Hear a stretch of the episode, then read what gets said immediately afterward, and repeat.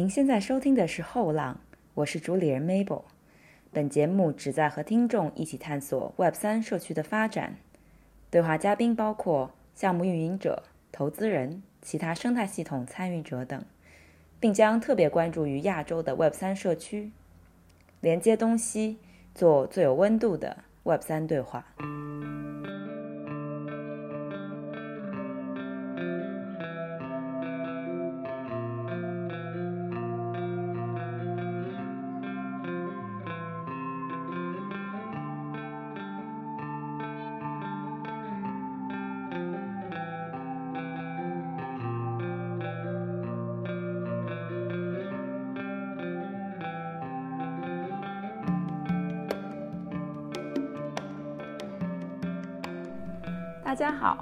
这一期是一期我和企鹅吃喝指南创始人志伟共同主持的播客“排排坐”的串台播客。选择这期播客串台，是因为在这个关于多抓鱼的对话里，我反复感受到了猫柱想要设计一个系统来帮助更多的人能不依靠组织，作为独立个体也能很好的获得收入和生活的想法愿景。虽然他一再坚称自己不了解今时今日大家所热传的 Web 三、道这些概念，但我却觉得他比任何一个我认识的针对这些话题在思考的人都更了解创作者经济。在这期对话的最后，我们聊到了关于公司制度和道的话题。很惭愧，我并不觉得我很好的给到了答案，我的思考和见地也很局限。但希望这些讨论可以抛砖引玉，获得更多听众的反馈和分享。谢谢收听。Hello，大家好，欢迎来到最新一期的排排坐。今天我们邀请到的是多抓鱼的创始人猫柱。Hello，嗯，今天这个设置我觉得还挺有趣的，是因为我不是多抓鱼的用户，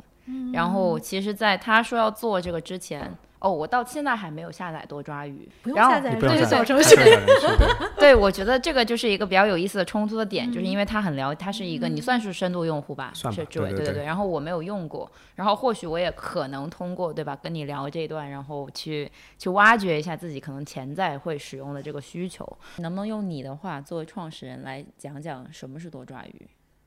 啊，我有点讲不出来。哦，真的吗？对啊，我有点讲不出来。我们自己讲的就是说，呃，内部之一直标榜的两个事情，一个就是生态友好，一个就是呃解放个体吧。呃，然后这个东西，呃，生态友好怎么理解？就是我们一直希望自己做的事情是。正外部性的，就是它的负外部性一定要少，而不是说我我自己把钱挣了，但是地球变很糟糕，或者嗯环境变很糟糕，就这种嗯事儿我也不太想做。然后，然后解放个体是说我一直坚持做 to C 的生意，就是我更希望个人在这里。嗯，就是就这么说吧，我想做的所有的商业模式都是倾向于一个个体可以很轻松的使用或者开始他的生意的。那未来我做 C to C 也会倾向于我只服务个体户，而不是商业。就是我我希望每一个人他能脱离组织和体制。那我嗯能让每个人脱离组织和体制的关键就是我能创造一个强大的体制。这个这个爱牛上，然后所有这个基于这两点的不符合，就就是只要它符合我的价值观，其实都是我会想尝试的。我没有太给自己的生意设一个边界。嗯，对，然后我就一直在这两个框架下去尝试做很多事儿，包括嗯，本来那个今年疫情没封控之前，我们在北京实验做那个市集，嗯，就是卖的很好，但是后来就是 线下就算了，就是没没法没法做了。但反正就是呃，围绕一个人怎么能获得自我解放，然后一个人怎么能跟他周围的环境相处，获得就是一个。呃，区域内大家都有利益的一个增值，而不是个体自私性的一个增值吧。嗯、一直是我想尝试的模式。然后我所建立的所有的商业框架也都是在这个价值观的主导下的框架。嗯，只要符合这个框架，那就是尽可能的在此框架下尝试更大规模的生意。嗯，因为只有更大规模的生意才有更多的挑战，但是符合价值观是第一步，然后才嗯是更大规模。我想先从最简单的一个点开始聊，就是市场规模这个事情。志伟之前跟我讲过一个点，他觉得可能未必这个市场会很大，但是我很好奇你是怎么看的？未必哪个市场具体就是就多抓鱼的整体的这个都在于就你整体的市场是二手市场还是二手书市场？所以这个是 这个这个问题是问你的啊，对，就是你这这这问题太宽泛了，这个不知道。二手市场很大呀，二手市场非常大。那闲鱼一年的 GMV 已经过万亿了，嗯对，嗯那这是一个非常非常大的市场。那那就我们来说，我们更多考虑的是，在一个大的市场里，我们是一穷二白，然后只有就是大概几个人，两个成员，然后 一个产品的话，我我开始做的话，我怎么能在市场上已经有庞然大物，各种模式都已经占，都已经有一个人站住脚的这个情况下，嗯、开始我自己的创业，你更多是一个赢的路线是什么，而不是当前市场规模有多大。那市场规模特别大，那你 你带着两杆枪，你也打不过人家正规军，那也没什么意义啊。其实这个点我稍微挖深一点，我觉得还挺有趣的，就是如果市场规模是非常大的情况下，可能你并不一定需要打区分，你也能够做得还不错。你觉得我这个观点是对的吗？看你怎么定义做的还不错了。嗯我我我对于做的还不错的定义就是持续增长且有利润，且有利润。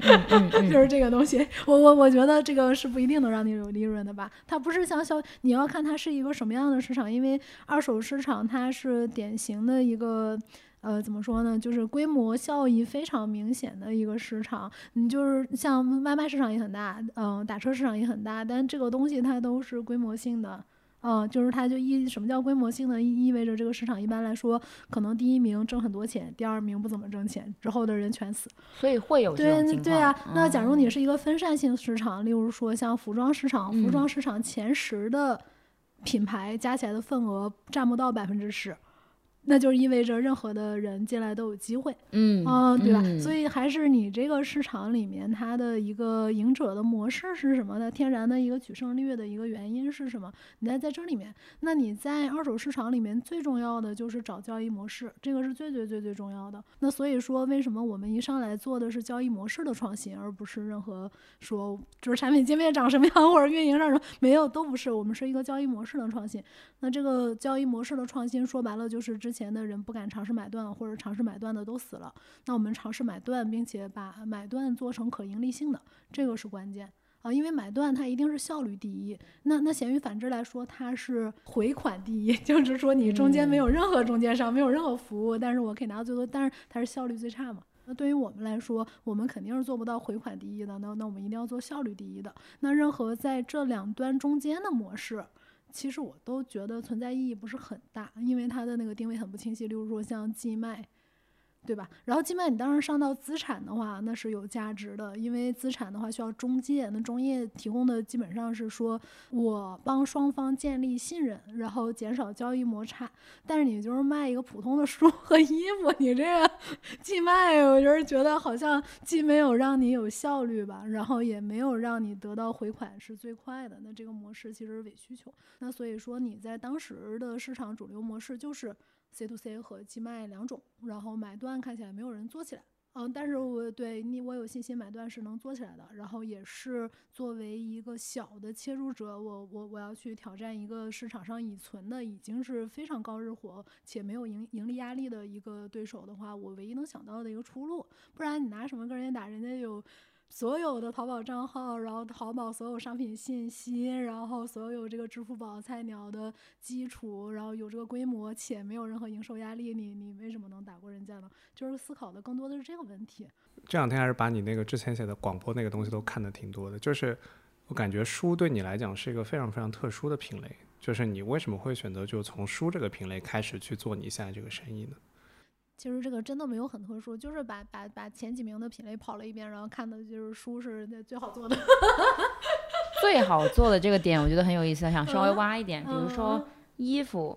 呃衣，服不好弄啊，衣服那个你从哪儿去？就是你想你现在就创业了，呃，你书是直接能拿到一个数据库的，就是因为对 ISBN 是非常统一的嘛。嗯那，这个其实这这都不用这个讲了，就是很多人都讲过这个故事，亚马逊也是一样的。那衣服你从哪儿拿这个标准数据库？你是没法拿的。你就像我们开始做服装业务的时候，是我们抓数据就抓了半年多，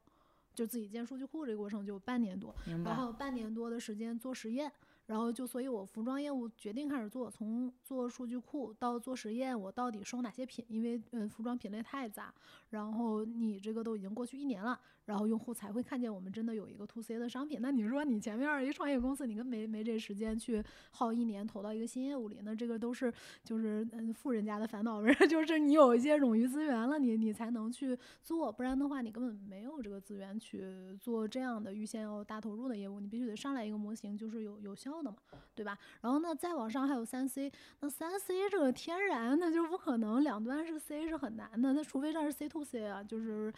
但是三 C 的 C to C，因为它太标了，就是它太标准了，所以它应该没有什么交易摩擦。它最好最关键的是建立信任，就是那信任最好的就是卖朋友圈，就是我 年会中奖 iPhone，你放朋友圈，那你马上就卖了，你根本不用挂闲鱼，对吧？然后那你这个东西如果它已经有一些不太好了。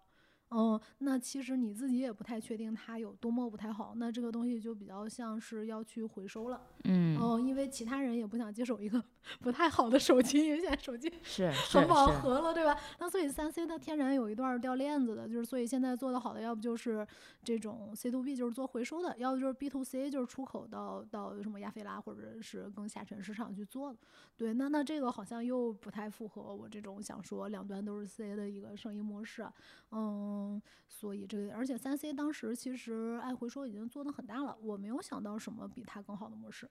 就没有想到，就是纯纯属没有想到。然后再还有一个大类是母婴嘛。母婴就是履约太难了，算了。然后飞镖件儿太多，然后履约太难了。它是物理上的飞镖，就是它物理上非常飞镖，就各种形状，各种什么。然后那仓库怎么建，你都。而且再说那个一开始你的供应链还不是很完善的时候，母婴对供应链挑战太大。你你这个东西万一有点脏或者什么，那那个客诉的愤怒的情绪可跟一本书稍微有点划线什么的那差太多了。还有那是感觉是比较地狱模式。母婴就是结合了这个 各种问题吧，就是数据库也难建，然后履约也不好，然后书是数据库又好，履约又简单。那那当然选书了，但是书又而且又没有被具体巨头看上嘛，因为书市场太小了，书一共就是百亿市场，等到现在的在中国一年书的销售额都不到千亿的，就很小很小一个市场，所以没有人会再去进入了。你就想，嗯，当当的那个整个用户体验做的那么垃圾的，那还是啊 了解，对，是吧？就是没没没有肉嘛，那大家就不会过来跟你抢了，嗯。那在这个过程中，你觉得最重要的破局之道是选品吗？选品是什么意思？就是选择什么货呃货品来买断。选择什么货品来买断，这个只是商品里面的几个。因为像我去拆解商品的要素的话，就是在公司里一直都在说，我们商品是分四步的。第一步叫商品数据库，嗯，对吧？然后商品数据库是说，你想选品的前提是你要知道有哪些品，这是你作为一个平台要素的关键，必须得有一个商品的数据库，你这个数据库才能去让你在其中选，不然你选这个动作你都不知道你在哪儿选。所以对我们来说，第一重要的来说是建库。无论去做任何一个品类的呃探索的话，第一步都是建立库。然后第二步建库了之后呢，才能存在选品。那选品一会儿又可以展开来讲，就是我们一般来说选品分几个步骤，对吧？选完了之后，第三步骤对我来说是持续的非常重要的一个地方，就是定价。定价是很重要的，因为品其实。比较好选，它就是一个灵活一，就是是或否，我收不收，对吧？那定价是多少钱收，多少钱卖，这个是非常重要，因为定价最终决定了你的利润规模，对吧？然后第四步是分发，就是你现在前面你有库了，有选品了，有定价了，然后你把它分发出去，它是实现，就是从那个理论毛利到实现毛利的过程。是这样的一个过程，所以说你当时定价，你一定是有预测嘛，觉得这个价格会取得多少利润，但是你最终实现了多少利润，然后你这个东西会回馈回来，回馈到你的数据库里。然后它就变成了一个循环，然后你的分发越好，你的选品库数据越多，你选品越准，然后你定价越能拿到更多的利润，然后你不断赚，你这个东西就会变成了一个叫做先发的数据优势。然后这个先发的数据优势是没有办法通过钱来买断的。这个这个是什么意思呢？这一定是一个时间的自然市场作用的累积。如果你用了很多的大促或者用了很多补贴的手法，你永远无法得到一个盈利增长情况下我最合适的利润水平。那你这个东西其实只是就是虚胖嘛，就是你看起来营收很多，但实际上你是巨亏的。这个就是为什么我觉得这个模式非常适合初创。因为初创的就是没有钱的，有的是时间。嗯，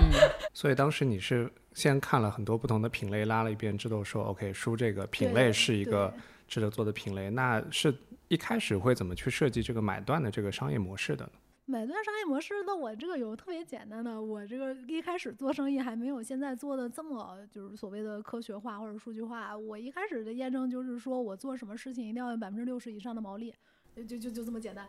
就这么简单。那这个这个60%以 有点 那就是就是一折收三折卖喽，就是最早的商业模式就一折收三折卖。那你这很好确定嘛？你百分之六十多毛利，你你就是要差这么多嘛？然后那，呃，我再一看那个当当他们打折应该是五折左右嘛，对吧？嗯哦，那那我一个二手的，我要是还人家五折左右，那那我还卖四折，好像没不太行，对，好像不太。但后来验证，其实好多是可以的，就是好多是可以的，因为二手书你收到好多是。呃，老书就是它老书买阳低，其实它实际上现在电商也已经没有货了，那部分其实你是可以卖更贵的，但新书真的是就很没门儿啊。然后我就想说，那我得让人觉得我这个是二手的，我跟一手比，我得绝对便宜啊，那我就至少得便宜个两折吧。那我就那那售价就定下来就三折嘛，那按照百分之六十毛利原则，那我就是一折收了。然后最早就是一折收三折卖，那我就要来判断一折收三折卖这个模式能不能跑通嘛？嗯那一折收这个问题呢，就是当时要算一个人他自己去卖这个书，在闲鱼上卖，就那个时候还没有禁止个人卖书，但其实现在都禁止个人去，你一年不能去卖很多书，因为你没有。哦那个呃资质对对对对对对对。然后但那个时候没有哦，就是那天他们不收的书，最后我就在闲鱼上五块钱一本卖掉。乔布斯赚五块钱一本是在闲鱼上卖掉的，对然。后，然后我我就想嘛，那就他自己去闲鱼卖的话，他一般一次想要卖书都是要卖很多本儿的，嗯、那他很多本的，他就要很多次问询，因为他不可能都卖给一个人，嗯，然后每本他就要单独发快递，然后普通用户他自己发快递的钱大概是八块钱，嗯，然后再加上他要去问询，对吧？就是各种问询搭在里面的时间。那也就是说，我的这个首尾差价啊，如果它一个是百分之六十六毛利，一个是它差价是在八块钱左右，其实就跟 C to C 已经非常有竞争力了。对吧？然后哦所以你看，我们当时的时候，基本上一折、三折，它的差价基本上就是因为那个时候平均的书马洋是四十，你差两折就是八块，呃就是快递费。啊，对吧？那对于用户来说，我这不差一快递费，而对买家来说那就好多了，因为买家不用再从那么多卖家里面一一去选书，又有包装，又可以包邮，然后又有清洁、翻新、消毒，都很放心。那所以对买家来说体验也好了很多。那那那这两边的体验，卖家的、呃、拿到的钱没有折损，就实际上净收益没有折损，因为所有的人他有的时候说都抓鱼卖的便宜什么的，他其实自己去发一次快递，他就会发现怎么这么贵，因为书就是很重，因为书是很重的，然后那他其实是没有自己基本上现在有很多人，如果你在闲鱼上卖书的话，基本上书等于白送，然后你那个钱就是在付快递费。对，就是这样。那嗯所以说，其实我们已经是市场上出价最高的了。啊，那一般来说，看起来抱怨多抓鱼的人，他其实也没有找到一个呃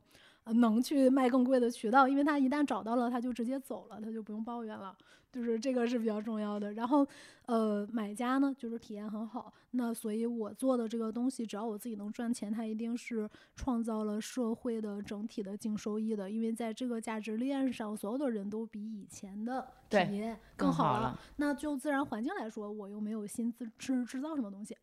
对吧？我在这里提供的很多的是工人的岗位，就是解决了嗯一些就业，但嗯我又没有生产废料啊或者很多垃圾，类似于像这种的感觉，就是一个很美好的生意嘛。嗯，就听就就听起来有点过于美好，是不是？听毛主讲这个东西，我就觉得这玩意儿过于简单的一个逻辑。但是其实做起规模效应来，其实是这个路上是有挑战的。对，所以包括后来其实很多人后来在抄你们，或者说想学你们这个模式嘛，就为什么这个事情他最后很好奇心，就既然比如说这件事儿其实是很容易想明白的，对吧？然后这个商业逻辑其实也没有这么复杂。其实一个模式创新的企业最大的困难在于就是说会有更多的人带着更多的子弹和带着更多的可能的资源进到这个行业里面来，去抄袭你的模式嘛，对吧？当年张朝阳，很多人在采访他，他的一个策略就非常简单，叫我们做跟随嘛。对吧？就是虽然他也不算巨头，但当年他还是挺巨头的，对吧？对至少二二线，曾曾经最 巨，对，也是很巨。他巨头他对吧？他当 时的很多的这个策略，其实就是说，哎，我先让别人先跑起来，只要不是比我更大或者规模相同那几家，只要是小的创业企业，我今天内部孵化一个东西，我去跟随它嘛。包括说现在很多消费品创业，其实也是这样子的，对吧？就是你说那么多人做零糖、零脂、零卡东西，很多比如娃哈哈自己做了一个很类似的产品，但是它还是就市场当中其实都怎么见不到他们的曝光或者什么东西，但他还是可以做到行业第二、第三名，嗯，对吧？那为什么这个行业很多人抄你们，就他们最后都没做起来呢？这件事情就还是我这个还是挺挺好奇的，对，这个事情你要从两方面回答，就是首先是宏观上没有特殊性的一个问题，还有就是回到多抓鱼这个例子本身的一个问题吧，就是。呃首先，张朝阳肯定他不太会做生意，真的说实话，我觉得他比较技术创新，或者是眼界比较开阔吧。那那一代的呃人，我觉得很多都是因为眼界开阔，就是他有很多资源，他能看到这个普通人看不到的一些机遇，例如说互联网的机遇，怎么做产品，或者我会写代码。那个时候可能就是不用写的多好，就是我会写代码本身就已经超越很多人的眼界了，对吧？那你后面靠这个眼界的优势是不是能积累这么久？那个是他的问题，那我就不知道。不会是钱老钱老板，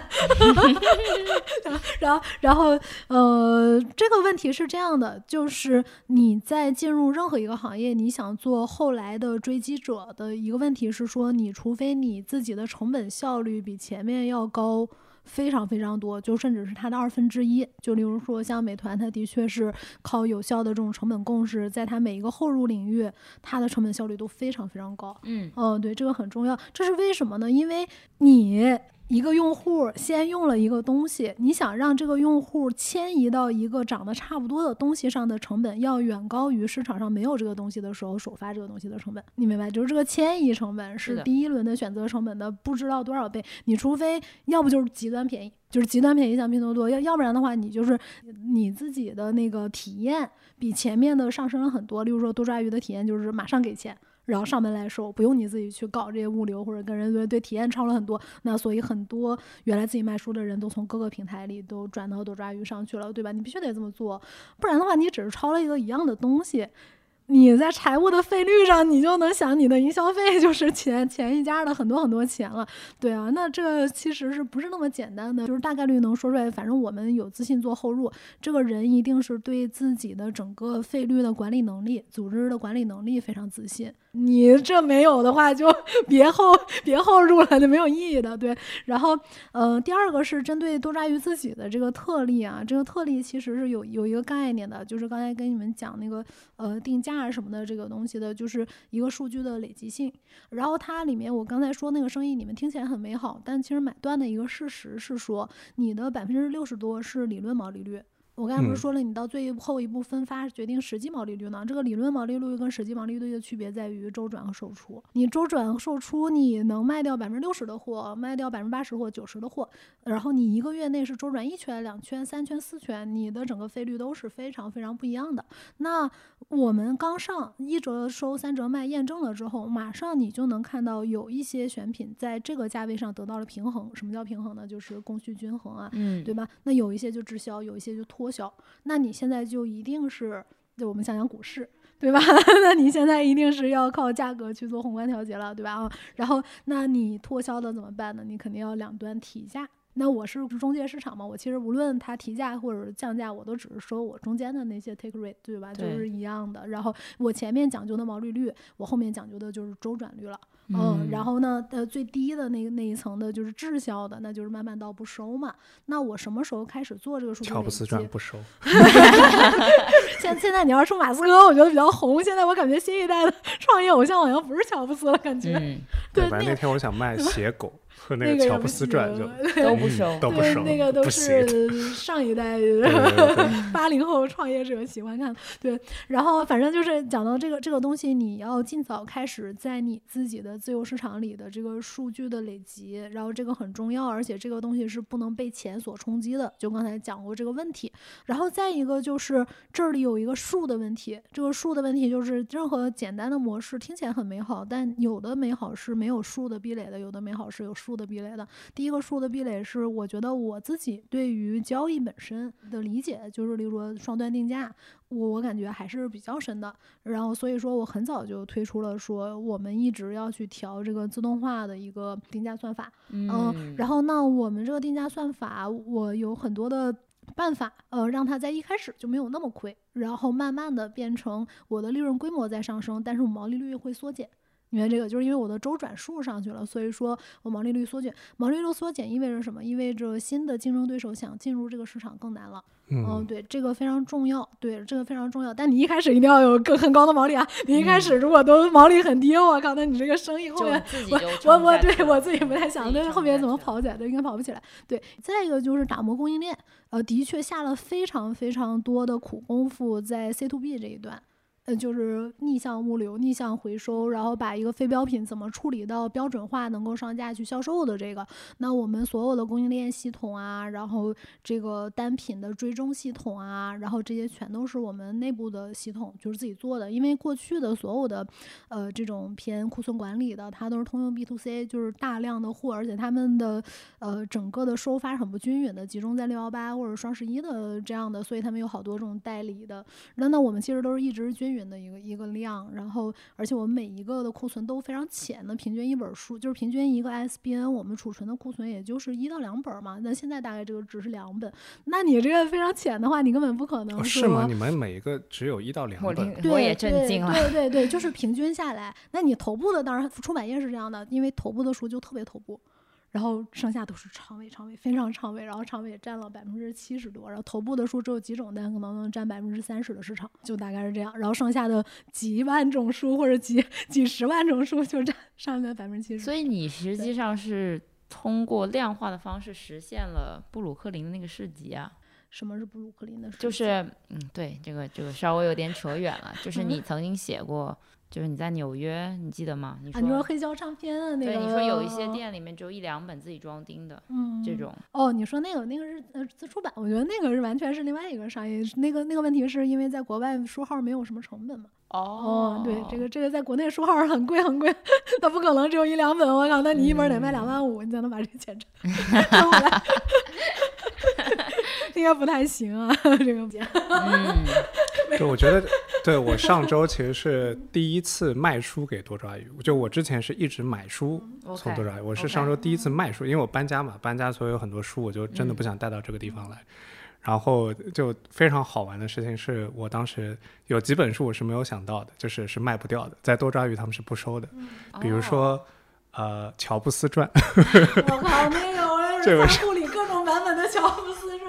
然 后，对，就就那个是我其实是一个很相对来讲比较完整的体验，就是在多抓鱼上面，就是就卖书这个体验。所以，然后当时我还发那个截图给猫主，我说，原来这些书你们是不收的。他们在把书是买断的这个商业模式，其实的确是非常和所有的目前在市场当中的竞争对手来讲是非常非常不同的一个。一个商业模式在那边。呃，我那次卖书的体验特别好，就是因为我买了书之后，然后用他的那个快递箱，那他那个快递箱会上面写一行字，就是你卖书的时候也可以用这个快递箱，就这个还是个很好的 reminder。就是当下我就说，哎，挺好的，就留下来。然后留下来之后打包完之后呢，我甚至都没有见到快递员。其实我打包完之后直接扔在我家门口，然后快递员上门说，我就你看到门口那两个包裹拿走就好。然后他就寄回去之后审核完之后就给你打钱了。虽然也没有很多钱吧，的确挺便宜的。就很多书我其实连拆都没有拆。我也经常看不完了，就是对这个主题也不感兴趣了。对对对对对。然后我觉得在他们这儿卖书有一个很好的一个，其实是一个这个是插播，就是个人体验，是一种很好的自我对话的过程。然后就是有很多书你当时买了，的确是觉得自己会看，但是你真的决定把这本书卖掉的过程，其实是一个很。还是个挺好，比如说我那天就前两年吧，就去年双十一还去年六一八买了一整套莫言的小说，就莫言拿了那个诺贝尔奖之后买了一整套诺言的小说，但是我一本都没有拆，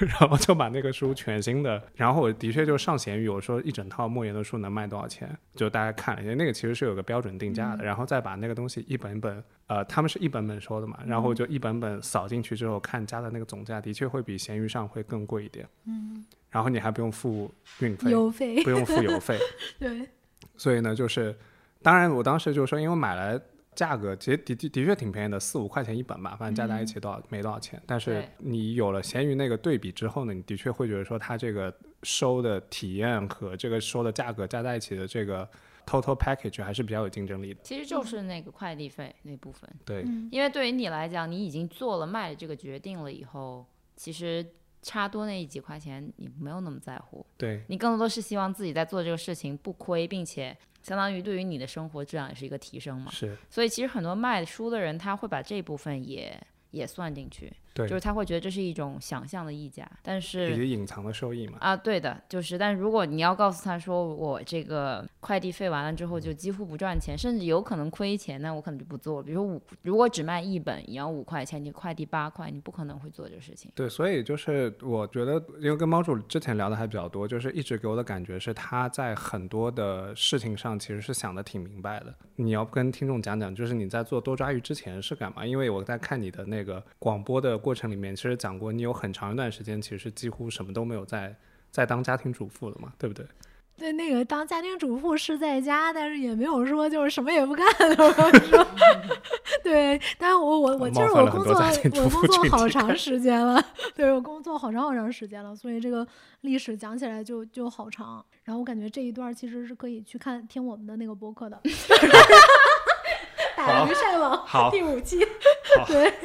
嗯。我真的被笑死了。你你具体一点，你挖一下。就是我我就想知道说，比如说具体你你之前比如说干什么的，就不是说就不是说具体，比如说你干了什么干了什么，就是你的工种是什么？你之前工种，我我做我做我做过好多事情啊，就是我一开始其实是导演，嗯对，然后我我是导演，然后我去做那种大型的直播项目，最早就是奥运会啦，然后做奥运会，后来也没有奥运会了嘛，那就就去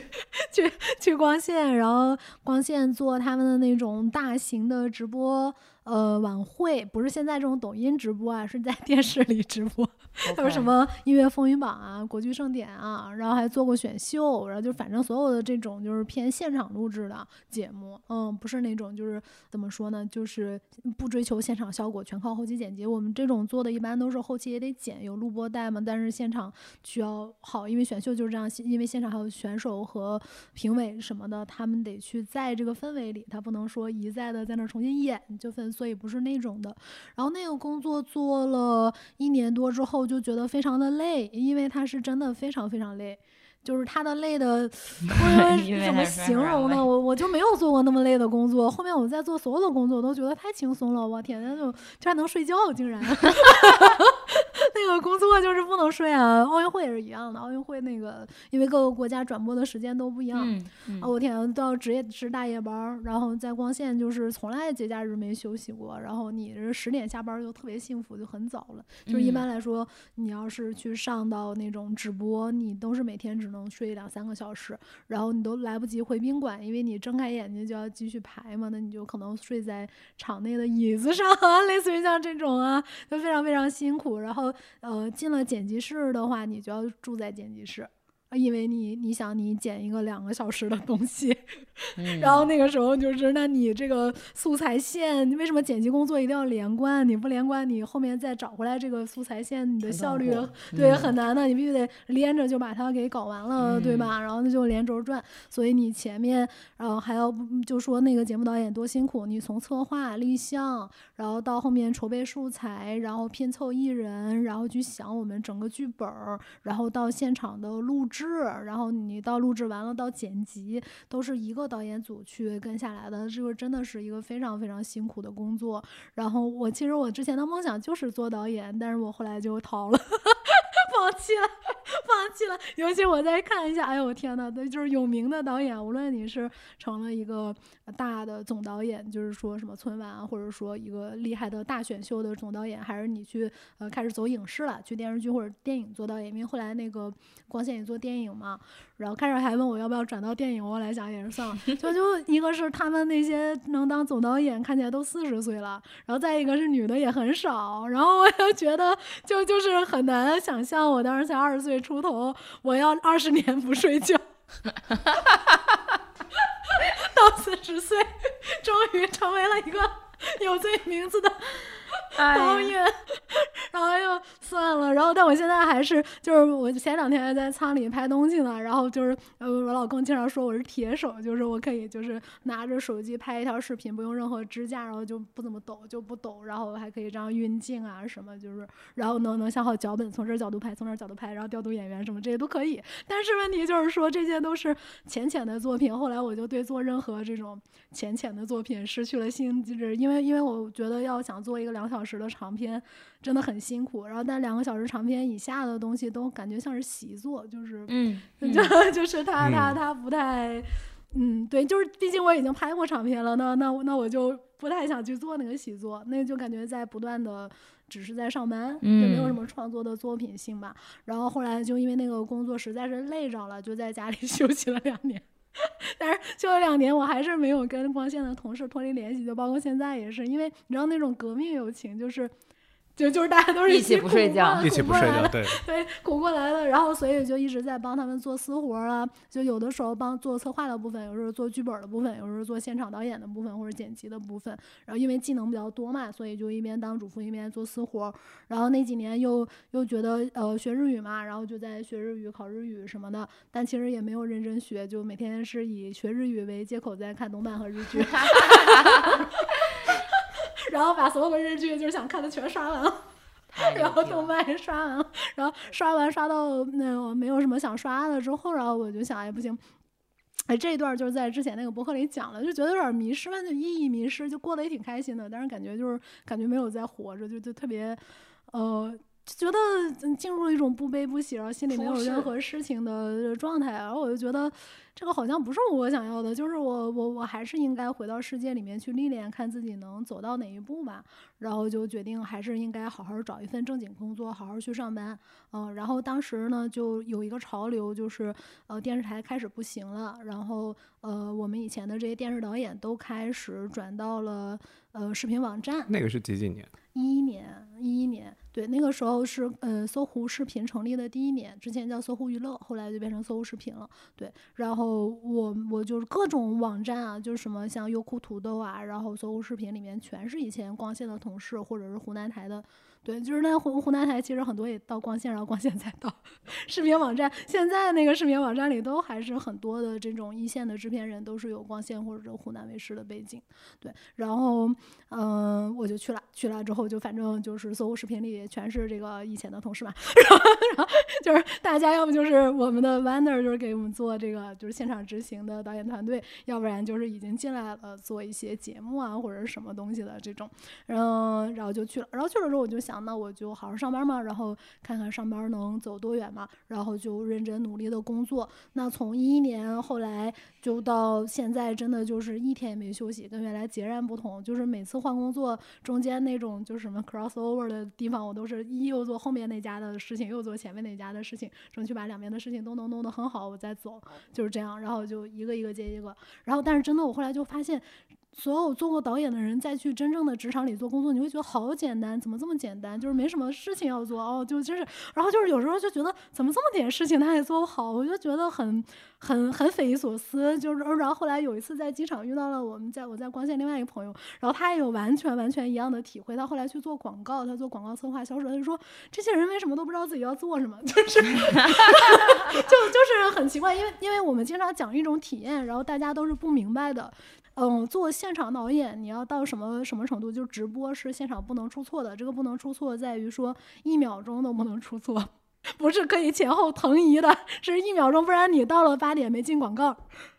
主持人话没说完，这好像不太行吧？这个，对对，这个好像是不太能的吧？所以说我们那个就是写流程本，那是一个真的流程，不是给老板交的作业，那个流程是说，我作为执行导演，我是真的知道从第一秒钟的时候，现场的任何道具、任何的人、任何的台口、台上的人在干嘛，台下的人干嘛，灯光、音响、舞美的这些人都在干嘛，所有的东西都在哪儿，谁在准备这些事情了。我们是闭上眼睛，可以自己回想整个流程，然后这些东西怎么上的，怎么下的，什么东西出了，什么东西来了，然后你知道这个整个流程已经熟到一种心流的状态，所以到现场你就是一。一直在 Q 流程，不停的倒计时，然后就叫谁谁谁准备，谁谁谁上台，谁谁谁走，就类似于像这样。对，那你就想，那他是不会错的，就他一秒钟都不会错的。那你到了职场里面，你就看大家的那个 项目管理能力。我就有的时候，然后我后来就觉得我是不是，然后包括我在搜狐的时候，我就老觉得同事怎么那么傻，然后。然后呃，然后然后然后，然后然后然后就是就是，然后心里想，这就是互联网公司吗？然后就是这种感觉。然后然后到了知乎的时候，就是更有这种。但是我到了知乎的时候，因为我已经成熟了，就是就是在知乎在在搜狐学到了一些工作的技巧，就是工作的技巧，就是说呃，就是说，他就是说，如果你老老跟一个傻子在那儿争论那个到底是对你完成这个工作更有利还是更有弊呢？然后我想，哎，我想清楚了这个东西，我就想啊，那那行，那就是就是。遇到傻子的时候，就自己把事儿做了，也不用跟他争论，就是就就大家都笑呵呵的就可以了，对。然后，然后到知乎的时候，我就放低了很多的标准了，就是对我以前的工作真的放放低了很多很多标准了。然后，但是还是。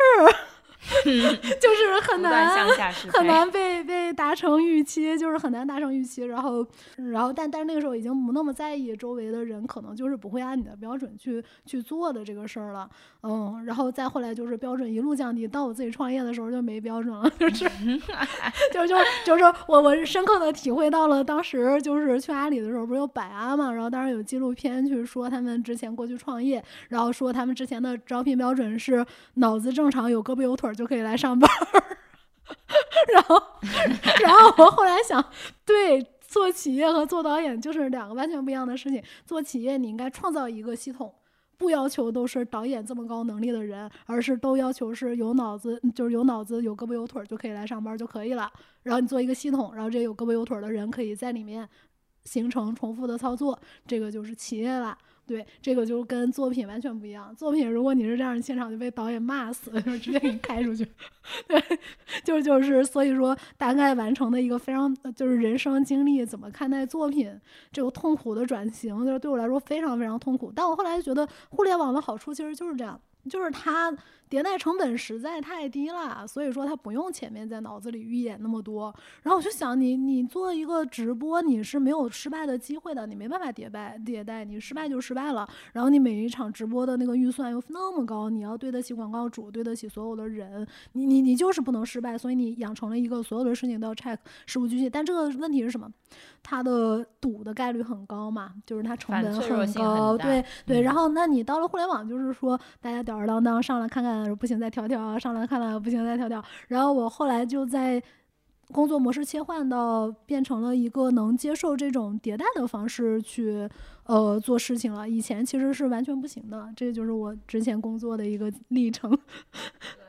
你觉得这个设计，嗯，这个系统的最难的地方在哪里？刚才说了嘛，其实你这个中间在别的地方工作很长时间，你早就完成这个转换了。就是说，在知乎的时候，嗯，在知乎的时候，我其实追求的就是说我创造一个东西，然后这个东西创造了之后，我把它设计好一个运营机制。这个运营机制就是你们照着这机制搞，然后它就能 run 下去，然后也就是说它自己会增长，且不出错的话就会越挣越多，类似于像这样的。所以到知乎后期的时候，其实我的部门就很像是一个 in house。的创意热电一样的东西，就是好多的东西做的，呃，我其实不太用参与。像每届演演 club 从招商，然后到找讲者啊，到怎么参与报名啊，传播形式，我我都不用太参与了，因为我已经设计好了，就是大家这么协作。然后包括刘看山早期确定了运营的一个目标啊什么，然后后面也没有太参与。刘看山这个名词我好久没有听到过。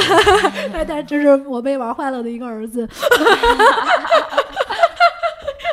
我刚刚也想说，没没没办法，没办法，早年还是不错，我觉得早年不错。对，然后嗯，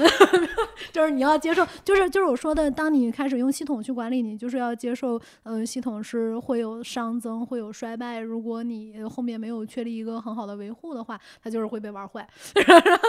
对，那那就就就是没有办法。然后呃，就开始做很多那个事儿。所以我我的工作到后期，当我掌握了这个方法之后，其实每次工作都是越来越轻松。嗯，就是例如说，我们公司为什么后来能有时间去做服装？因为书的那个已经高度自动化了。对我刚刚就想问，就就是它已经高度自动化，它没有什么。其实说白了，就是有客诉的时候查查客诉，然后有 bug 的时候修修 bug。如果我们不思进取的话，也可以就把它放在那儿，就只要仓还在运作，还在收发，然后任何都设计成。那你后面我的一个进展就是说。呃，那我怎么能把系统再设计成这个系统还可以自迭代的？嗯，呃，就这个意思是什么呢？就是说，呃，之前可能你就是一个写写死的一折收三折卖。后来我是一个写死的，就是怎么去涨跌，对吗？再后来呢，就不是写死的了。再后来的时候，就是系统怎么能学会追求，就是它的一个效率最高化，然后就变成那那这个其实是我一直在说的，整个我们公司叫运营做到六十分，策略做到八十分，然后算法做到一百二十分。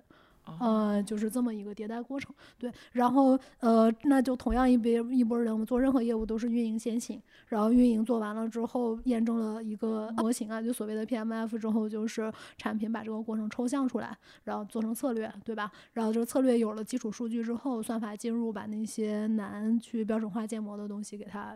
就算的更精准，就基本上全都是做这样的这样的事情，对。然后，所以我我其实后来想到我自己的兴趣其实就是发明永动机了，就是做企业，对。但是永远不可能有永动机，所以你永远要去在系统的基础上抹油嘛，对对，就是愿意就做点抹油的工作。但是发明永动机的过程其实很快乐的，就是你你接近那个没有没有伤的那个过程是非常快乐的，嗯。所以这个刚才你说的这个永动机的部分，因为你。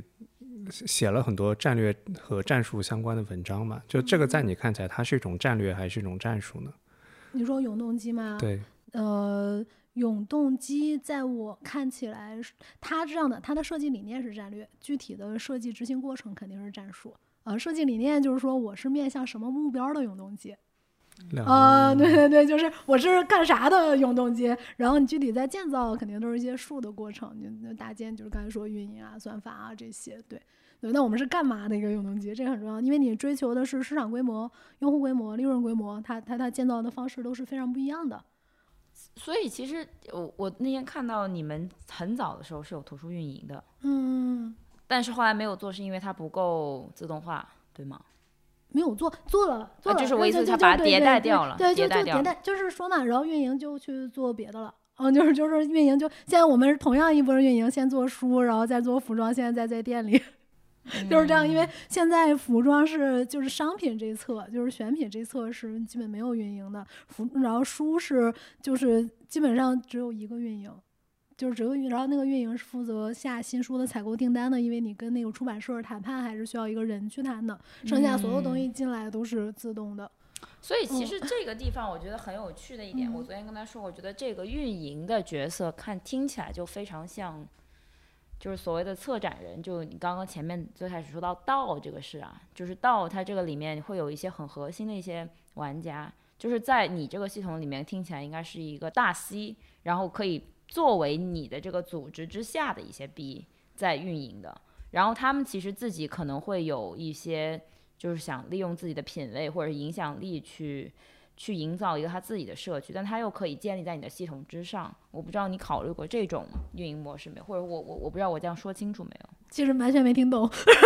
大大大 C 和大 B 是什么？嗯，我换句话来说啊，就是。你现在已经是一个完全自运营的体系了，然后所有的这些大众品类都是市场抓取的，但是其实可能会有一些小众的这种人，他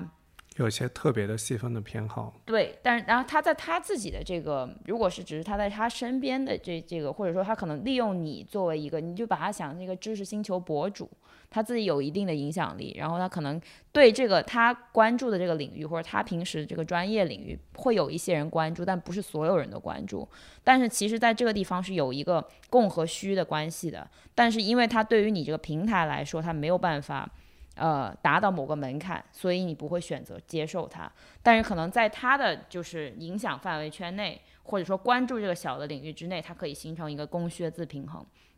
那么也就是说，他这个人可以在你这个上面去开设一个属于他自己的这种细分的赛道，然后借助你已经有的成熟的这个成嗯的这种自动化的体系来去帮助他运营起来他的这样的一个圈子。你现你现在理解我大概的意思了啊？对，就是我不知道你们考虑过这个点没有？因为这个其实跟就回就等于是你把所有的系统效率都提升了以后。对吧？然后你再把这个图书运营的这个角色加回来，但是这种人不能太多，你必须要。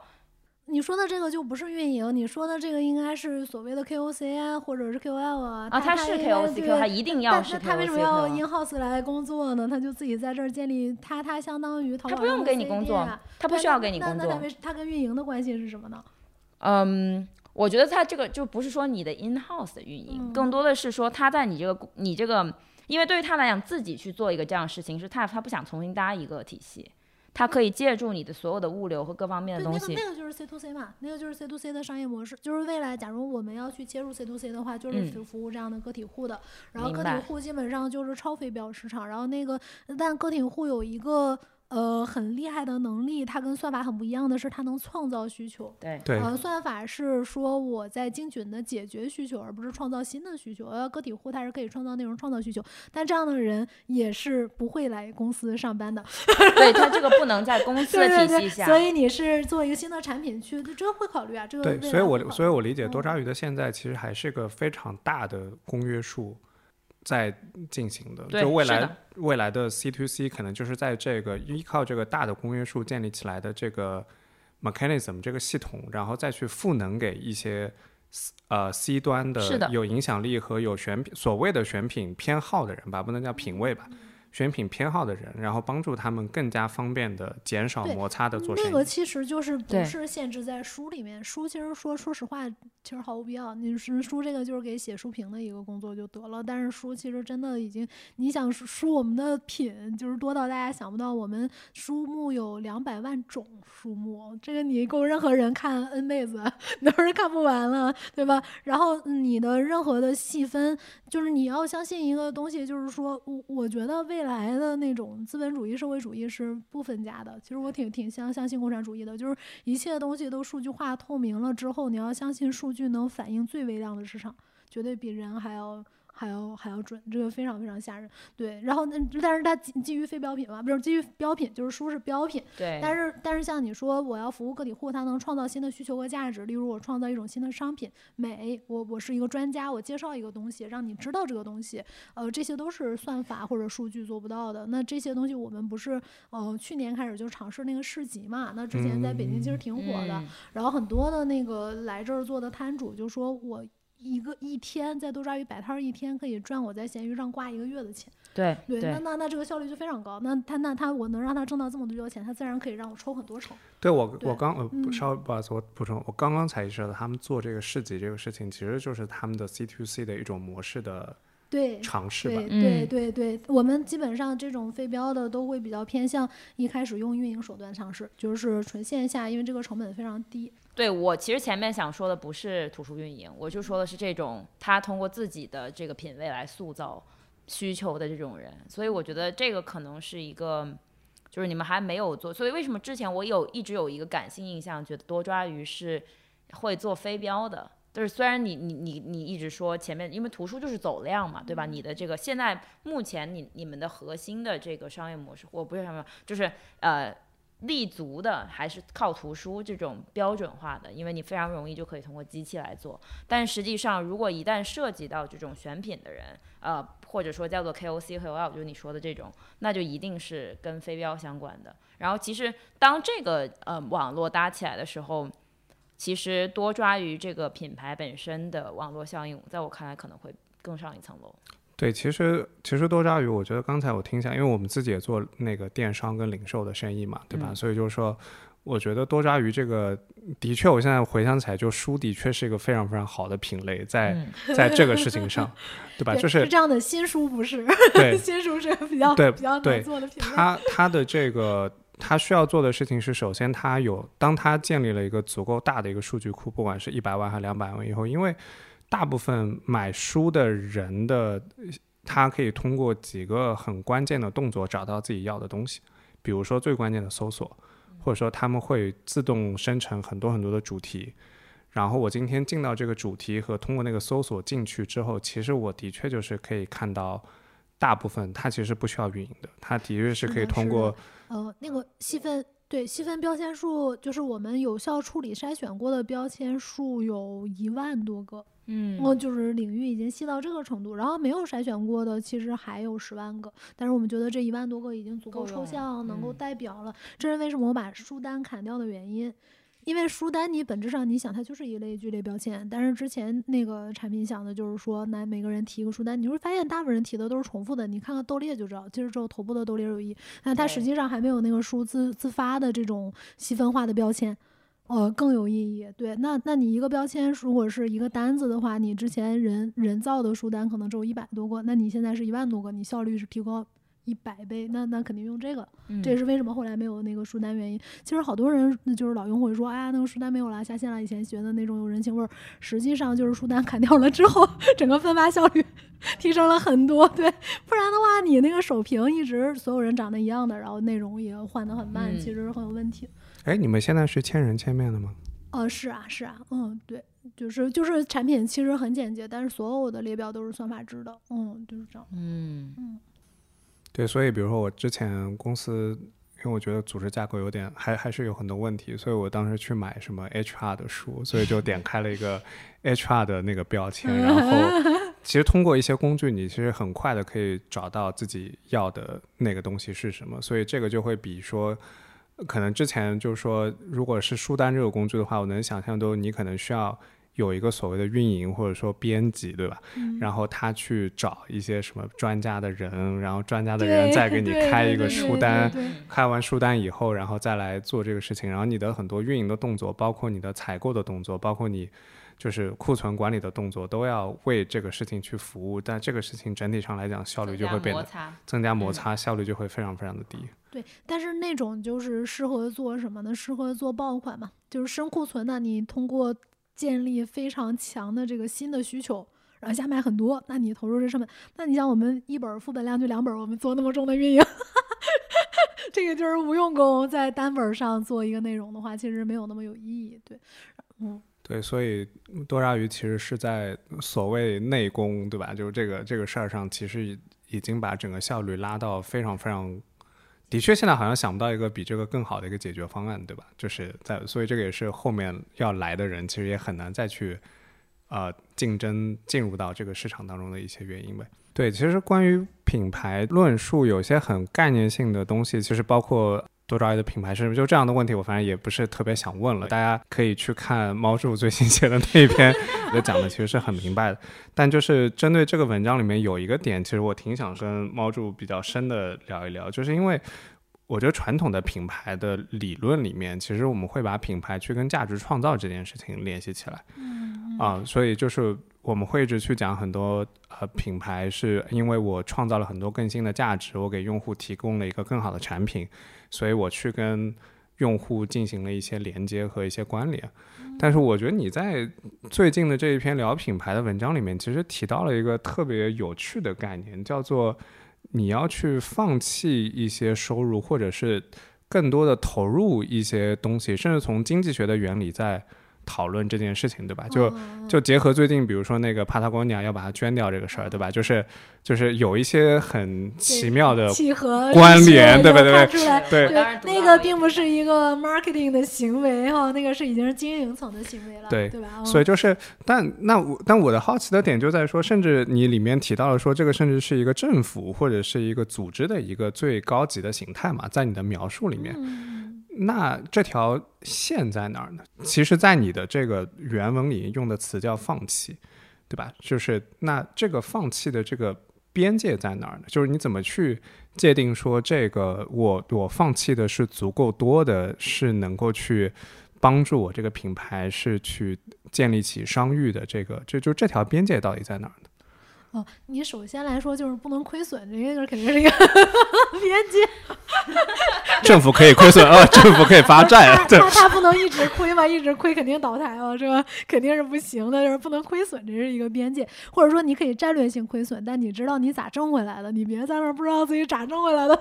战略性 狂亏亏，我哟，这不这个不太知道了啊。然后我觉得人生其实只有两个边界，一个是你具体活多长时间，这是最大的一个限定性边界。你活多长时间，你别说我这个是一个长期的价值，然后你你这个长期价值是说。就例如说，我也没有孩子嘛，对，我也不能让他再再享用了，对吧？所以说，就关于的就是你投入的时间范围内，咱们来谈时长期，不然那长期就特别模糊。然后第二个是关于这个模型啊，就刚才不是说要转一个圈儿嘛，对吧？你转一个圈儿，呃，你亏损有的时候为了圈儿更大嘛，对吧？但圈儿没有更大。你还在亏损，但是你亏损，为了圈儿更大，你有更多的接触面儿，你将来可能摊薄毛利挣更多的钱，我觉得这是可以理解的，对吧？然后这是我觉得两个限制性原则，第一个就是，嗯，你当期，呃，你的亏损去哪里了？你是不是有想好？呃，或者说就不要亏损啊、这个是一个限制性原则。钱的原则，时间的原则是你有多长时间投入在这个事儿上，所以你现在马上就应该做啥了，或者说你不能考虑余生，那你就说你是不是四十岁还想再做这个事儿，五十岁还想再做这个事儿？你那个时候期望自己在干啥了？那你现在还剩下几年要做这个事儿？那你现在该干啥了？我觉得这这几这两个是我的，呃，做人最大的 两个原则，就是当期干当期的收益，然后长期来说就看我投入多长时间，就是这两个事情。然后别的一些边界，其实我觉得就尽可能，就是尽可能，尽可能的意思就是说，其实说白了，你不自私。嗯，就是说，无论你在做企业主还是做什么国家元首或者什么东西啊，你那个钱只要不是进了你自己的口袋，就你个人享受去了啊，然后那那当然你也可以说啊，就是你到一个大的边界里面，你个人享受的消费也创造了一些就业，是吧？但是在你这个体系里，你这个组织里。它它没有被用在这个组织相关的生态里面，对吧？就就跟现在很多老板，他的钱其实最终跑到了奢侈品啊、游艇啊什么，对吧？别墅啊，他当然也有人有收益了，但不是有利于你自己所谓的在那个价值观里你希望有利的那一部分人的收益。那那那这个东西就是有明显区别的。你相反这一部分钱，如果你回来，无论用于激励员工，还是激励参与者，还是用来改善一些价值链，那我觉得都是在你的体系里面有增益的。就是要不就是更多人有工作机会了嘛。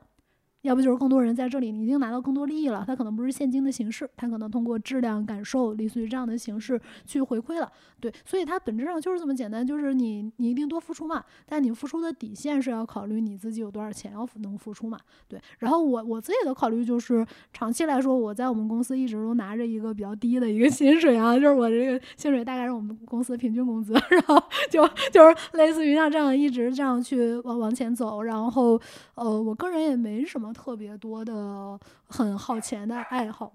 哎，狗叫了，对对，然后，然后，然后就差不多就这样。然后，那我更多的来说就是，呃，产生净利润的时候，想到净利润应该如何分配。那我就有个问题很好奇，就是因为比如说全世界有，比如说拿苹果来讲，就苹果真的挣很多钱，那是不是就是说这个在你的价值体系里面，就它的这种挣钱的，就挣那么多钱这件事情，是跟你的整个价值体系是违背的呢？如果说跟我自己的价值体系来说，我其实不会评价人家，就是因为我 因为我会觉得任何一个企业只关关乎于企业主的内心。啊，就就这个这个是一定的，就就我刚才说嘛，我自己做事情一定是基于两点价值观之后选这两点价值观之下符合利益最大化的事情。那不同的企业大家就是不同，例如说你继承了一个家族企业，你可能就是不想 管它，你就说交给职业经理人每年分我多少钱就得了，对吧？那那这也 OK 吧，也没有不 OK。就像我说的，你广义上来看，世界上的每一分钱都一定是花在了这个 世界的经济体里，对吧？但但是这个世界的经济体里，你总有自己想花的地方，不想花的地方。那我想花，我就是想花在我喜欢的这些事儿上嘛。对吧？那跟人家喜欢的可能就是游艇什么的，那那那也也也正常，也正常。游艇做错了什么？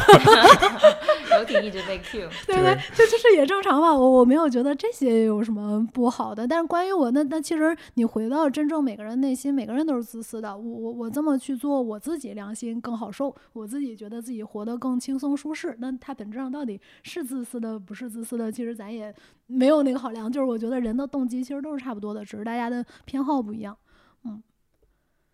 从你的角度来讲，你会觉得，因为你说你不不愿意去评判别人嘛，所以你对消费者你会去挑吗？你当然要挑啊，这个就是我一直在跟大家说的一件事情啊，就是做消费跟做互联网完全不一样啊。你互联网每个 DAU 每个点击都可以卖给广告主，你你做消费，你你见过见过一个商店，就是说大家都进来，大家都进来吗？然后十个人里面有有有呃十个人有点，一百个人里面只有一个人买货，我靠！你开这个商店，你不如开个公园，我觉得就是收门票也更好。我觉得这个是个的确是个 fact，但我觉得大部分的品牌其实不会这么正大光明的对外讲我挑客户这个事情。不是啊，那你肯定是有有的选择的呀。你就是我说本本质上来说，就是说你的自然机制就已经筛选了，留下来的一定是认为你对他有价值的客户，剩下的客户你没有必要亏损着去争取，这个就是挑的过程了，而不是说你你好 low，你不要来。喂，不是这样的，不是这样的，是说你不要亏损着去获取一些未来也不会让你盈利的客户。所以乔布斯传和鞋果不行，你知道吗？就是因为你要是接受了，那你卖不出去，那这个对你来讲，这不就是你的损耗吗？哦，我以为你说乔布斯不行，我在想乔布斯怎么不行？乔布斯也是这样，他那个价格筛选了多少人哦，对吧？我说乔布斯很行啊。我说，对，我说的是，嗯，对，就就我觉得这个这个事情非常对我来讲非常有意思的事情。就是因为虽然书是一个，again，它是一个可以非常标准化通过数据来筛选的一个品类，嗯，但是其实书本身它其实是有，就是很强的精神属性的。就是在我的感性认知之下，你不管是说你现在在做服装的探索，然后到一开始做书，其实可能。就是品类的选择，恰恰就已经筛掉了一部分人。就是你想会去二手卖书的这个人，就是这种人，其实就说明他们可能对自己生活中的嗯一些选，他就想要去做出一些有意识的选择。就这个其实已经是筛掉了很多人了。嗯，所以我觉得还挺有意思的。嗯。对，还是哦，好了，我大概知道，我刚刚脑子里面稍微理了一下。你问完了吗？我问完了。你问完了，好，你的这个 part 问完。对，就是就你之前还有一篇文章在聊品牌的时候，你在说一个真正强有力的品牌可以去改变很多市场的竞争的情况和一些看似正确的一些选择。然后你当时在那边写了叫“此处暂不 展开讲讲”，然后这个你可以。对，但我的的确理解，就是说你，我觉得你在建立品牌的这个路径来讲，其实是通过，呃，还是在通过很内部的部分再去建立品牌的，因为就是你你讲的，就是包括说你说你没有市场部啊，包括各个方面，其实你是在把品牌这个部分，其实是拆分到各个不同的内部的环节和。呃，组织甚至组织架构的建设，去为这整个最后这个品牌去服务的嘛？嗯，对，所以就是，然后你提到说，一个好的品牌可以去改变一些市场的规则，对。就这个，你能不能再展开讲一讲？它就两个目标，第一个就是客诉要降低，第二个就是成本也要降低，对吧？那你就是客诉多的时候，要看为什么会发生客诉，你这个履约流程要怎么改吗？那你就是成本没有降低的话，你要想哪些环节还能再去挖它，再去再去再去挖它降低吗？然后。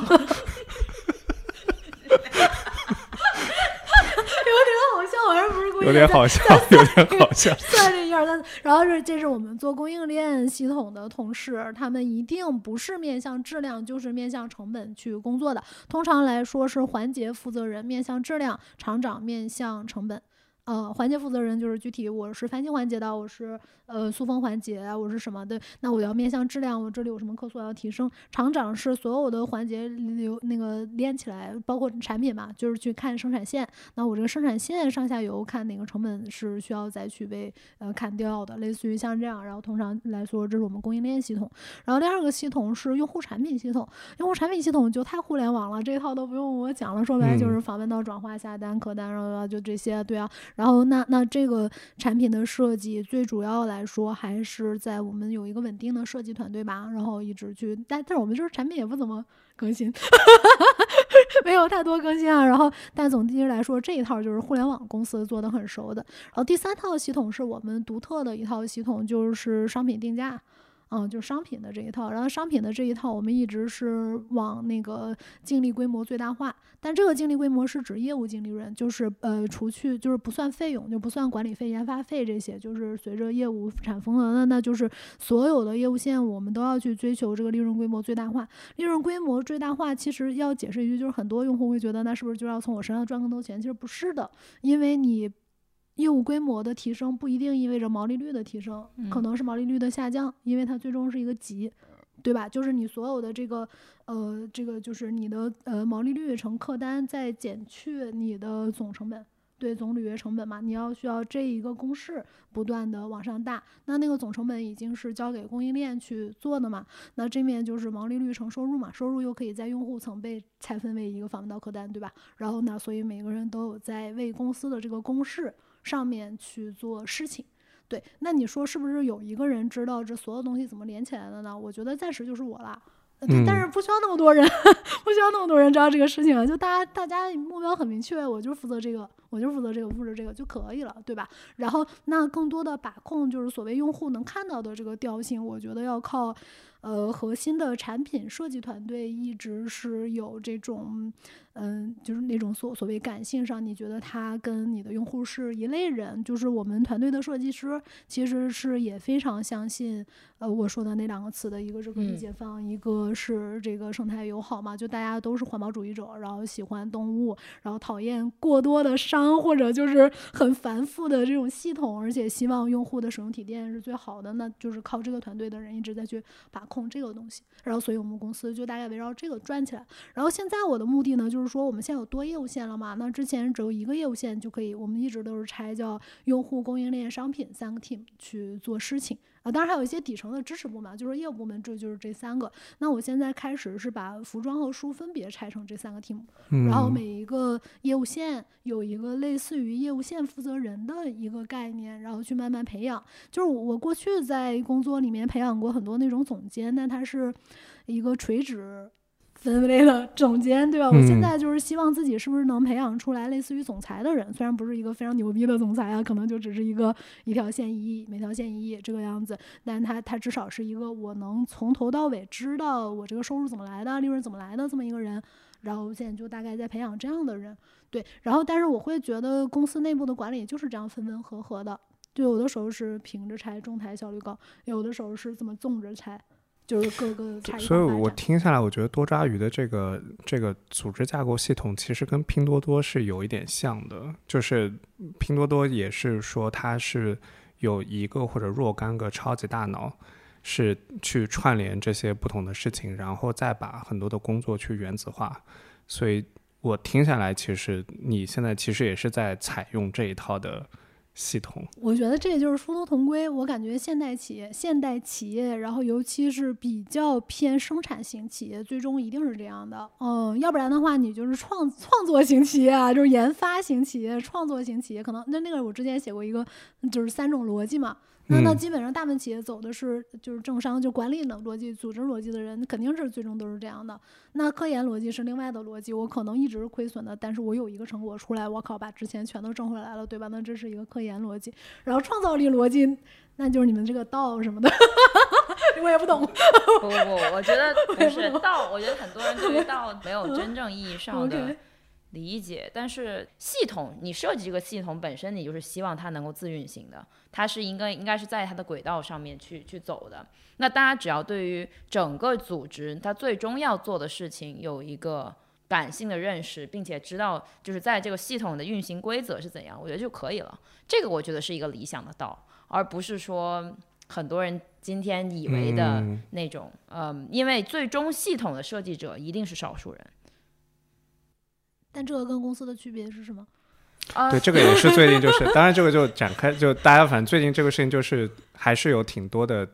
疑问的嘛。对，就是到这个对跟公司的区别到底是什么？对，所以其实我前面在问你的问题，就是对于 KOL、KOC 的这个，就因为就是对于公司来讲，你可能希望所有人都是你的员工。但实际上啊，就是不会，哪有人这么希望的？不可能啊，就我是说跟你利益相关的，就比如不不不可能的，你这个完全错了。就是任何一个界定公司范围的东西，就是一件事儿，你在内部做成本要低于外部成本，这个才叫你能纳入的，不然咱们就有一个行业叫供应商。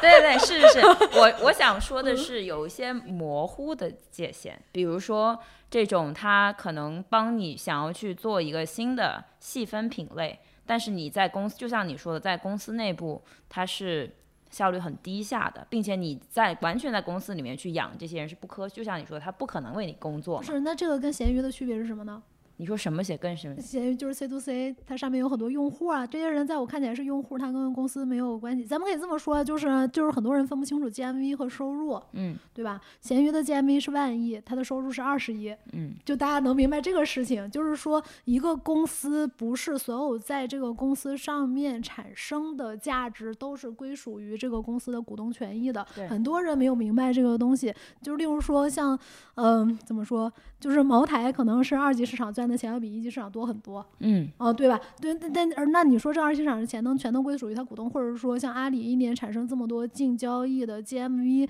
这东西是归属于阿里？不是啊，那上面有 N 多公司，对吧？你还是明白你赚的哪块的钱？咱这个钱呢，有有叫生产，有叫渠道，有叫分发，就是消费者需求创造。你是挣的哪块的钱？每块的钱都有专业的公司，但并不是所有的公司都去完全的去做一个链路，即便。是现在的 DTC 公司，像宜家，它也是有非常非常多供应商的。嗯，那它整个在经济体里创造的价值永远要大于单于公司的股东收益。这个在就是我们首首先首首先啊，始终要相信一件事情：公司这个制度是过去一百年里全世界最伟大的一个制度，对对吧？然后里面有无数的聪明人，我们不要想想想觉得这些聪明人，我靠，这些 Web 三里面九零后想过的问题都没想过，我觉得这不可能啊，这怎么不可能？就是谁哪个企业家希望把所有的东西都自己做了？举个成功企业家的例子。我好像没有听过，对吧？还有谁觉得前面的所有的交易都是归属于股东的？没有人这么觉得过呀。这就其实这就是一个很大的不同点，在于，嗯，假设我们不用公司这个这个词啊，因为公司就是涉及到股东的权益的这个问题，对吧？呃，假设我们说你呃，你们这是个组织，就很多人在问，比如说为什么要通证化或者说叫做代币化？为什么不能直接就二级市场的？就是股票交易，这不是一样的吗？就是有一个细小的不同，其实听起来非常非常简单的一个点，就是在于，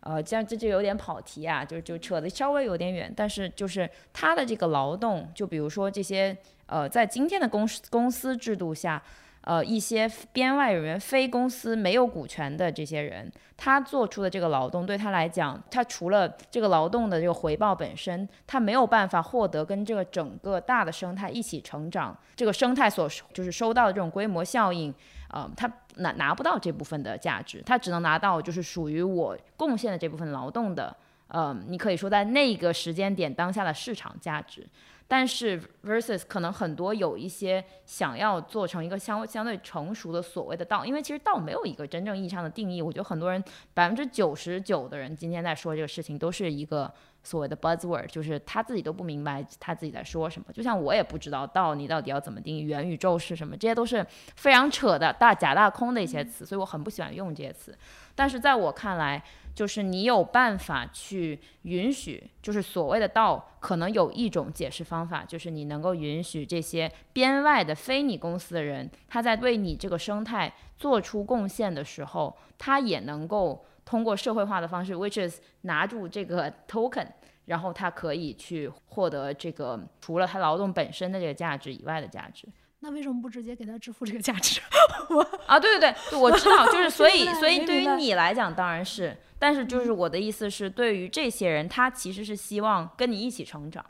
当然，也有人只想要收获获得这个钱啊，这个很正常。这这个里面有很多很很奇异的角色没有分清楚。第一点，谁是你的供应商？第二点，谁是你的客户？第三点，谁是你的员工？对吧？嗯然后我觉得你在这里面角色没有分清楚，然后这里是在经济体里面的角色，在经济体里，我自己觉得市场的分配是公平的。嗯它肯定会存在短期的混乱，但长久长久来说，肯定市场会往它的价值贡献者最高的那个人去倾斜。然后呢，你无论用股票、用到用区块链，你并不能解决价格一直在波动，其实价值最终就会去趋近于贡献最大的那个人的这个事实。然后你刚才在说的这个所谓创造价值的人，他的角色一会儿是员工，一会儿是客户，一会儿是供应商，在我看起来是比较奇怪的。嗯，对，这个这不是你的课，哦，嗯，对，这里面其实你推荐看一本书，叫做《公司的法理结构》。呃，我应该是，嗯，它差不多叫这个名字吧，我回去找给你。他是说，呃，就是我们在做公司的时候，它为什么在法学属性上是成立的？它的边界在哪里？它的订立成本就是为什么公司的内部合约都是模糊的？就是大家要思考一个问题：公司的内部合约是模糊的，它的模糊性就是说，我让你这三年在这工作，具体干啥其实没说，对对吧？那那嗯你去跟供应商去订立，你能这么订立？我让你这三年给我供货，具体啥玩意儿我也没说，没说供啥，那就不行啊。对，然后为什么公司内部的契约订立和外部是不一样的？然后这里面又有一个股股东权的一个法理属性是说，呃，这个跟以前发现新大陆就是所谓资本主义是一样的，它比较强调发现的价值，他认为呃一开始决定做这个事儿的人就是原始股东，他因为发现了这个商机，他占的占有的价值是主要的，后面的人可以享有的是利润化的收益，也就是给他发工资或者是随着生长再再涨薪，然后我可以把这个发现的价值再转让，那股票就是一种发现的凭证啊，就是这样这样的东西。对，然后你把你把这一套都梳理下来之后，可能会对你自己说的这个东西，这个人的角色，他到底为什么适用于股票，以及传统公司已经有很多非股票的解决方案了，例如虚拟化持股平台，根据员工的贡献去分配的这些东西，为什么他们不 work？然后以及为什么一个区块链的信用会比一个知名企业家或者现存社会法律，就是有武力保障的这个法律更高？其实我都是没有明白的。最后一个问题，我嗯是有我是有回答案的，嗯。就是实际上它整个过程从你一级市场去做投资，然后到二级市场上股票，嗯，然后到你刚刚说的虚拟化的，就是你自己的员工之间可以交易，然后再到代币的交易，它整个交易的磨损是越来越低的。越走到了后面，你会发现这个价值的交换就不不存在说你今天就是假设你一个，我这么说吧，就是假设你的一个股票它是完全没有上二级市场的，而它并且它上的这个周期是非常长的，而且其实它在很长的一段时间内，其实都可能是在这个虚拟的这个平台上面去交易，就是实际上它本质上并没有太大的区别，在我看来，只是说，嗯，其他的就是社会上的各种各样的人，就不管他是什么样，我我我个人是不认为供应商或者说供货商应该是在这个里面不拿他应该拿的这个钱，我认为他就是作为一个就是标准化的服务提供商，他是应该就是获得自己的钱，就是多少是多少，这个我是同意的。我想只是说的是把把你把整个抽象起来，对于任何一个人，你想获得就是参与这个嗯这个这个生态的价值的贡献，然后并且能够去获得这个凭证。的这个过程其实是越来越容易了，因为你在今天没有上市的一个公司，你是没有办法在二级市场去交易的，普通人是没有办法获得这个凭证的。所以我听我听下来，我，我稍微我稍微中间互相翻译，也不是互相翻译，就是我稍微说，就是这个也我们也不一定要录到节目里面去啊。就是我我自己觉得说这个事情的价值可能在于它更早的将一个到上市公司阶段才可以去货币化的，或者说是呃股权化和交易化的一个工具，大大的提前了。就大大的就是社会化了，社会化就大大的提前了，然后，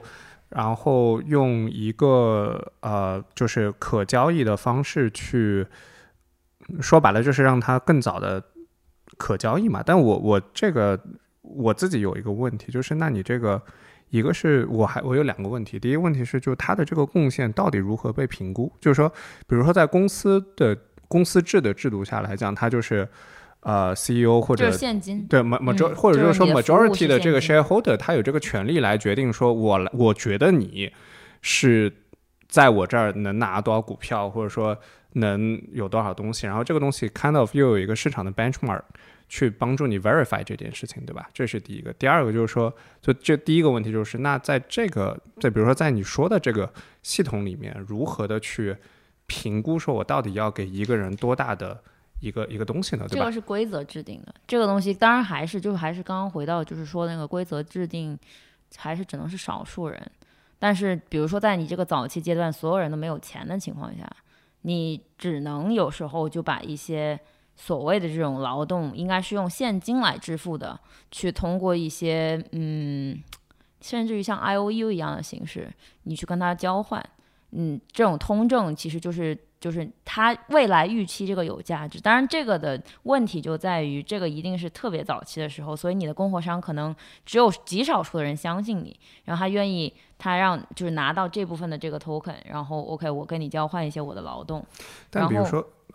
，OK，但比如说很多早期的创业公司或者很多早期的创业项目，不都也是这样子吗？就比如说我也没有钱给你，对吧？然后我我就是一个给你点股份，对我给你点股份嘛，对吧？只是说可能之前没有一个呃 crypto 或者说区块链这个技术的时候，所以我就说嘛，其实这个东西没有什么更多的提升，它并不是一个很多人。天天在那吹嘘的所谓的范式转移啊，就是这个那个的特别牛逼的一个，它的唯一的不同其实就只能说是大家获取的这个磨损更低。比如说你去在完成了一些嗯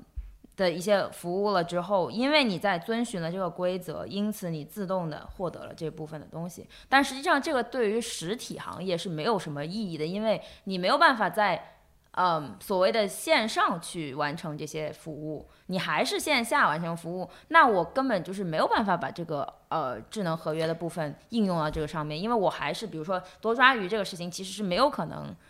你你说它在智能合约层，我能是理解的，但这个市场跟原来说的我代替公司是个市场，跟我搞的市场的规模差了。对对对，我我刚刚没有说，就我不认为，我从头到尾其实都没有觉得它能够代替市场，呃，那个那个公司制度，就我只是觉得就是说现在，嗯，有很多这种组织，它会用一种相对松散，不一定是非要完全雇员，但是也不是供货商的这种，嗯。会产生一些这样的关系，跟一些外部的人，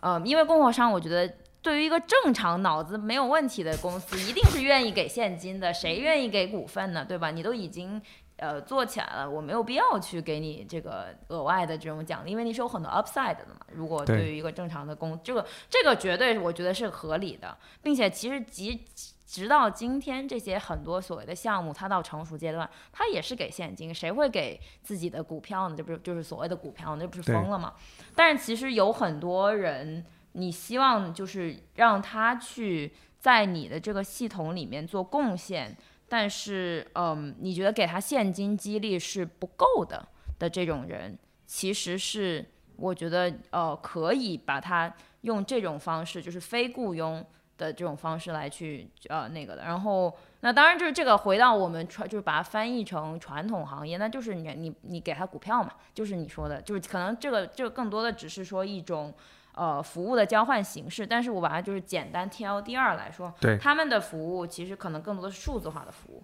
所以你可以自动自觉的你他他把交付了这部分的，然后他就可以直接作为 swap，然后他回到了他自己那个手上，这个过程其实是不需要任何的。呃，系统以外的干预的，对，呃，这个这个制这个制度本身是可以在呃你决定开始尝试这部分，并且是最低成本的尝试这部分的时时候，你就直接制定了。你这样子其实对于比如说他假设真的这个东西能够涨起来了，那他可以就是内部的去做，但是他并不一定要一开始就要这样。当然这个扯的差的有点太远了，就就 anyway 就跟这个没有太大关系。我其实并不是想说公司制度是可以被嗯。取代的，而是你刚刚前面问说这两个到底有什么不一样？其实你很难，我觉得这个是有点模糊的，在在有一个点上。然后比如说是，嗯，像你们现在的不不不拿多抓鱼来说吧，因为我觉得这个这个很难去用区块链的一些系统来去呃去管理。但是有很多它的不管是内容还是就它完全所有的公司的业务都是在线上的。就没有涉及到像你们说的这种物流啊这些的。那其实对于他来讲，如果要去呃去探探索一些边界的这些东西，我认为是可以去呃用一个更为松散的这种尝试的方式去把这些人提供的服务和呃他这个组织里面所代表他这个组织价值的这个凭证去相结合的，或者说是对等。我其实我其实听懂了，我听懂了，但是这个东西太太理想化了，就是这里面有很多的疑问，但是感觉好像今天不适合展开。就是这里面最根深蒂固的一点疑问是说。我去识别一个公司给我的 token 未来是否有值我这个劳动的价值？对，这个就是我刚才的，这个就是我的第二个问题。第二个问题就是这个东西如何去估值和定价？就是这东西已经还需要太多专专业的一个判断了。而你在叙述里面又它又偏一个零工经济，人为什么要为自己零工的一个东西投入那么多精力去研究这个公司？是不是？因为你说就是随便创造一下哦，打零工是吧？哦哦哦哦哦。对啊，那那所以所以这个东西本身它很。不对等，因为咱们一定知道，任何一笔交易，它其实很多的成本不是交易之间的摩擦，是认知成本，就是双双方对于这个东西的认知。这这个我其实也有答案啊。很多人他想要做这个东西，其实他就是想试试，他也不想去，就是其实就回到刚刚我说的策展人这种情况，他觉得说，哎，我在这方面好像有些专长，但是我不想自己重新从头搭一个这样的系统。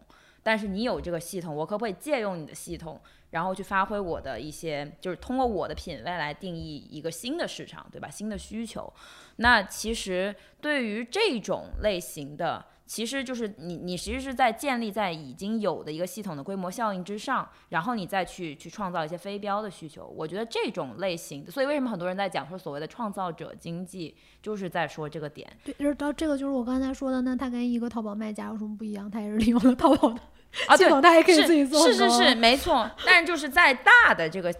淘宝的整个系统里面，呃，其实现在也，我相相信他现在也也是有的，因为他必须要去，但他他的第一的这个客户呃或者对象其实不是这些人，而是你要去搞清楚淘宝的算法，你要先确保你的这个品位是能真的能推得到。就是假设你如果不是本身就很有流量的这个话，你肯定希望淘宝能够把你推荐到前面，就还有很多很复杂的算法，就这个不是靠品味啊这些的去。你这个听起来只是产品形态的差异，跟 Web 三和 Web 二 的差异没有太大区别啊。其实 Web 其实没有太多关系。我一直觉得 Web 二和 Web 三这个东西是一个，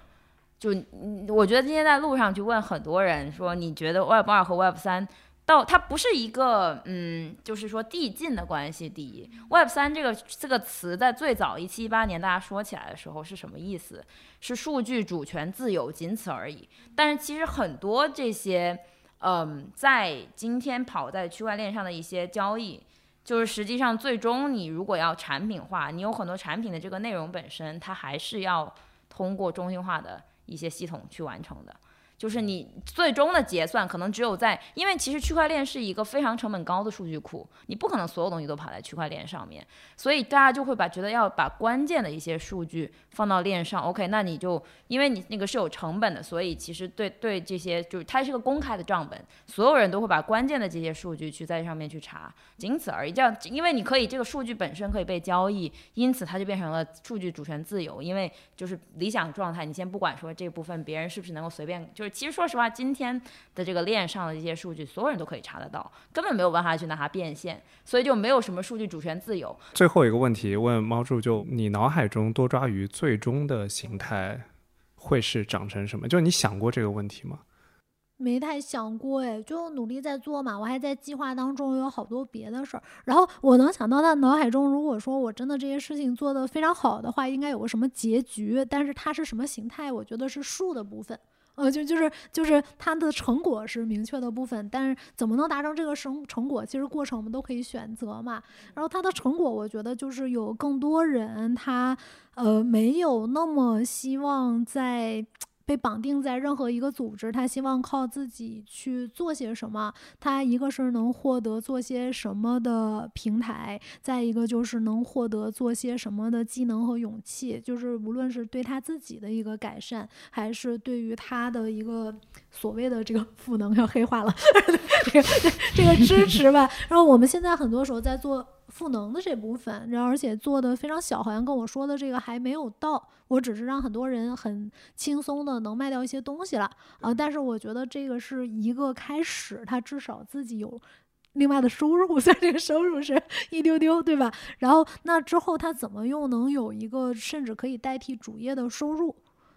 嗯，然后这个，然后那他有了这个东西呢，我发现很多人他缺乏的是一个勇气，就是我怎么能知道我自己在一个我很希望逃脱的，嗯，这种。系统中，然后我怎么能去去有勇气迈出那一步？我觉得我可以靠自己活在世界上，就是有收入，而不是说当我脱离组织的时候非常担惊受怕啊。然后，嗯，这个是我觉得未来如果有机会的话，很想尝试做一些这方面的教育也好，机制也好吧。然后这也是为什么刚才聊的时候，其实我还挺感兴趣那个，嗯，所谓的道啊 Web 三，我觉得理念上的确是跟我想做的一些创作者经济很像，但是我没有太明白为什么，因为这个技术。就能好像也不需要这个技术，就我也可以做。我同意。其实他刚刚说的这个点，我觉得很有。虽然就是你一直说你不懂这个事儿，但是就是其实我认为道的一个核心的点，就是像你说的，你设计一个系统，你可以把很多无谓的，就是效率提升嘛，对吧？然后那你把一些无谓的劳力可以解放出来，这些人通过你提供的工具，你就可他就可以去靠自己吃饭。到最后，其实就是我觉得就是一个很简单的东西。所以多抓鱼未来会变成这种这个工具或者这个系统的设计者。对我，我希望是这个样子的。然后，那你具体说这个系统的设计者，其实我觉得你你说的那些合约啊什么，他其实想解决的是，有的人他可能是自私，他最终他作为设计者，他想拿更多，所以我希望在制度上保证这个东西不是自私的。就大概是不是这样的理解，对吧？对。但是如果说。你这个人他自己他有一些乐趣，他就是做这样。然后那其实这个东西，无论他是 Web 三、Web 二，甚至是说 Web 一，我也会说那都是他自己的数，只是一个选择而已，跟跟他自己想做什么其实没太大关系。其实所有的这些，就是最终都回到治理和系统设计。就是我觉得这就是他们所谓说的代币通证经济学嘛。对，但是我觉得在这个系统设计之前，我觉得或者。呃，稍微稍微扯回来点，我觉得就多抓鱼这个品牌最难得的地方，或者说就为什么它会有品牌感这个地方，对吧，硬拉也要拉回来一下。就是我觉得它是它有点像是那种，它有两条公理在那边，嗯，然后所有的一切都是从这两条公理衍生和产生出来的，对对，就这个我觉得才是就这个品牌最最根源和最最不一样的地方吧。其实这个系统，它我觉得最牛逼的点在于，在这个系统运作的条件之下，每一个参与的呃角色都变得更好了。就这个是这个系统，我觉得设计最有趣。对。但现在的一个问题就是说，我发现其实我说有一部分是设计系统的人吗？还有一部分是在系统上做工作的人吗？在系统上做工作的人并没有体验变得更好哦，他还是打工人啊，就是在做螺丝钉。那那这部分人，你当然希望能更合理的自动化，但是这个其实是一个特别理想的状态啊。我们的确是有效的缩减了运营的人数，但是我今天产生了一个迷思，那就是削减了之后，这些人就干嘛呢？哦，对我我还没有什么能，他可能只能去另外一个系统里，他他他并没有自我解放。嗯，对，所以这个东西我会觉得自己的远期的目标是一个基本上来说非常难达到的目标。但但是这个就是乐趣所在。我之前做了好多很容易就做到的事情，就是项目型的吧，就是拍个片子啥的这种。年纪大了之后会觉得很没有意思。你刚刚说的一个 点就是。你希望做永动机嘛？但是永动机其实和让大家都变得更好的这件事情，有时候可能是相悖的。就我想说的是这个，就你刚刚说的那个点，就这些人被优化，嗯，对吧？就就又说的难听一点，就优化掉了。对，呃，其实没有到优化掉，但还是给他们找他们自己现在就是你总总有新的事情要做。啊，明白明白明白。然后，但你这个问题是说啊，就是公司的内部和公司的外部，它很难恰当的产生一样，就是你对你的员工的价值和你对你用户的价值很难恰当产生一样的东西。对，那实际上我们现在做的就是一个。嗯，西西弗斯运动嘛，就做永动机的过程也好，或者做自我解放的运动也好，就是它就是永远不可能的，永动机也不可能，然后个人解放其实也永远没有到底到达的那一 天，对对对对。但是在这个过程里，我觉得是非常值得作为一生的事业去挑战的吧，嗯，是不是？好，那那今天就好，好，那今天我们就先到这里。